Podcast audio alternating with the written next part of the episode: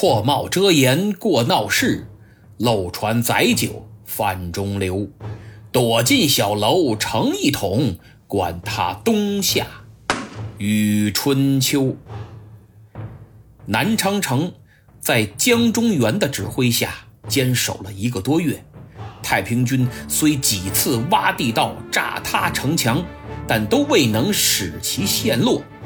七月二十八日，德胜门的城墙第三次被炸塌，江中源和他的楚勇迅速组织反击。此次太平军准备充分，志在必得。楚勇死伤惨重，说不定南昌城今天就得失守。谁料天不随人愿，忽然北风骤起，炸塌城墙燃起的大火开始从城内向城外蔓延，等于烧太平军自己了。而且之前被打退的清朝援军又及时赶来夹击太平军，双方激战多时，僵持不下，损失越来越大。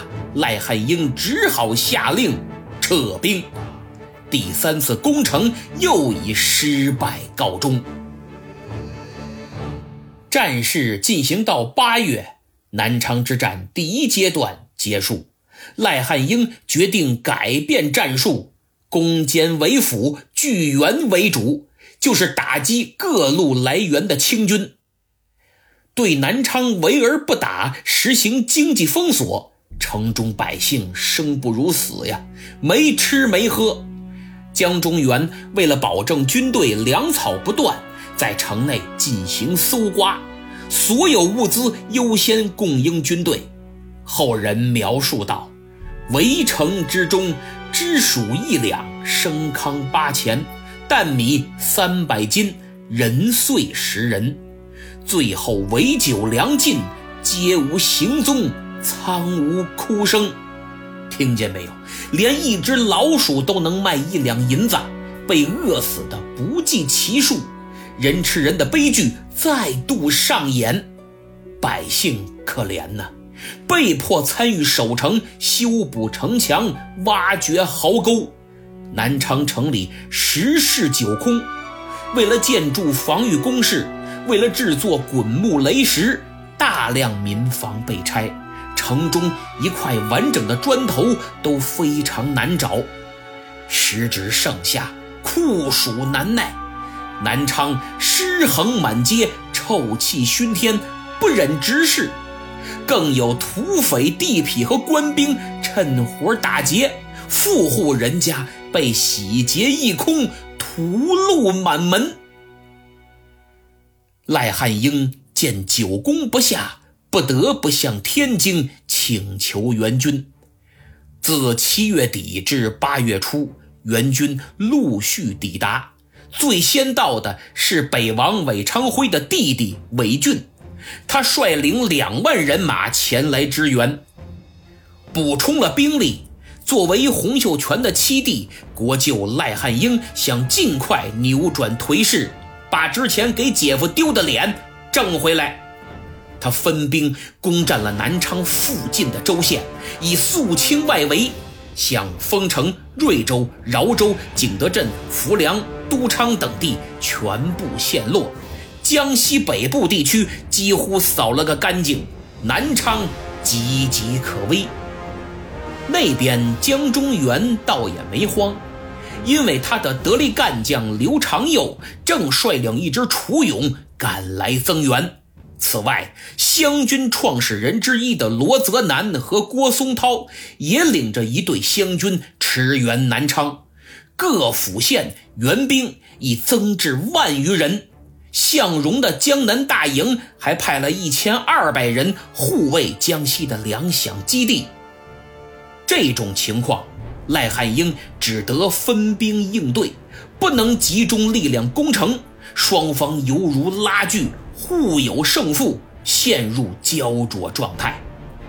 九月初，南昌城守军偶然发现了几百门康熙年间魏征台湾所铸的火炮。收拾了收拾，有三百余尊能用，甚至威力不亚于当时的火炮。这下清军来精神了，把火炮架上撒欢的轰啊！太平军的营垒被摧毁不少，每天就想着怎么躲避敌人的炮火，无暇攻城。江中原利用僵持的局面，还派刘长佑和罗泽南领兵去了趟吉安府，以迅雷不及掩耳之势，将闹了数月的小刀会一网打尽。太和、安福、万安等小刀会占领的县城全部收复。如果这次小刀会起义成功，拿下吉安，就等于拿下了南昌的粮道和南大门。南昌也就毫无悬念，必定陷落。局势越来越对大清有利，太平天国的军事领袖东王杨秀清失去了耐心，他一纸命令将赖国舅召回天津受罚。一八五三年九月二十四日，咸丰三年八月二十二，太平军撤围南昌。历时九十三天的南昌之战宣告结束。被围困的三个月里，只见人死不见城破，百姓哀嚎遍地，流离失所，惨状难以想象。太平天国运动以及清军的残酷镇压，使江西遭受重创，南昌城陷入萧条，一蹶不振。据统计。十二年后的一八六五年，太平天国失败，南昌府七县一州人口为一百八十七点一万，而战前可是四百二十三点九万呢。此次围城战，楚勇损失惨重，大量减员，江中源立下汗马功劳，遏制了太平军横扫江西的战略目标。因为南昌一旦攻下，江西再无重镇可守，太平军便可乘势进入湖南。湘军又刚刚成立，绝非太平军的对手，那后果真是不堪设想。鉴于此，朝廷赐江中源二品顶戴。可他的红顶子凝聚了多少南昌百姓的鲜血和多少被付之一炬的名胜古迹？撤围之后，南昌城下的太平军主力于第二天，也就是一八五三年的九月二十五日，与奉杨秀清之命前来接应的石祥珍、韦俊所部会合，西取湖北。另一路扫平南昌附近州县的偏师，则由曾天养带领返回了安庆。此时，石祥珍的弟弟义王石达开已经率船六百余艘，精兵六千余人赴抵安庆，取代胡一晃主持西征全局。到了安庆，石达开大力进行城防建设。增高城墙，在各城门设望楼，城外修建炮台，江边还设立水营，俨然成了一座军事要塞，是都城天津上游强有力的门户。石祥珍内陆大军北出鄱阳湖之后，马不停蹄，于九月二十九日攻克九江。石祥珍留下部分兵力驻守，与韦俊率主力继续沿江西进。十月一日占领湖北武穴，第二天水陆并进，扑向清军重兵把守的田家镇营盘。太平军连攻数日，均未得手。十月八日，转而拿下了田家镇对岸的半壁山。江中源得知湖北告急，马上率两千兵马增援。为了抢时间，他领着亲兵数十人，于十四日先行赶到田家镇，屁股还没坐热呢。第二天十五日的黎明，太平军就于半壁山发炮轰击清军大营，紧跟着东南风大作，呜！石祥珍眼前一亮。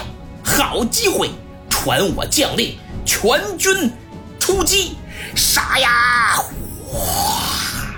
手下兵丁犹如猛虎出笼，对田家镇发起总攻。鏖战了两日，清军死伤惨重，开始大量溃逃，不少高级将领和官员阵亡。江中原亲随的数十名楚勇战死大半，只带着几个人突围逃往广济。江中原这憋屈呀，败得太惨了。他上表请罪，被降四级留任。石祥珍没有耽搁，乘胜又拿下了齐州，省城武汉的门户就此打开。朝廷吓坏了，不仅怕武昌陷落，更担心太平军顺淇水进入河南。为了恶贼北窜，清廷升江中原为安徽巡抚，即刻就任，又令湖北方面将防守重点放在与河南交界之处。石祥珍动作很快呀。拿下田家镇，又攻克了黄州府。十月二十日，兵不血刃，便占领了汉口和汉阳。当天就分兵渡江，架云梯开始进攻武昌省城。但他太着急了，兵力明显不足，未能得手。当晚，太平军在城外扎营，围困武昌。经过试探。石祥珍认为武昌不是那么好打的，为了做好准备，他分兵攻占汉川、孝感等县，进逼德安府，并且派船队沿江，在距武昌上下数十里处搜刮所有村镇的钱粮。与此同时，坐镇安庆的义王石达开正在调兵遣将，意图进攻泸州。由于安徽的省会安庆被太平军占领，清朝便临时将省会改到了泸州。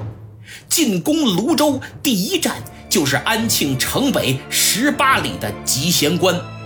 集贤关地势险要，原先安庆的清军全部退守于此。只要拿下集贤关，北上经桐城、舒城，就可抵达泸州。十月二十五日，太平军在胡一晃、曾天养的带领下，对集贤关发起进攻。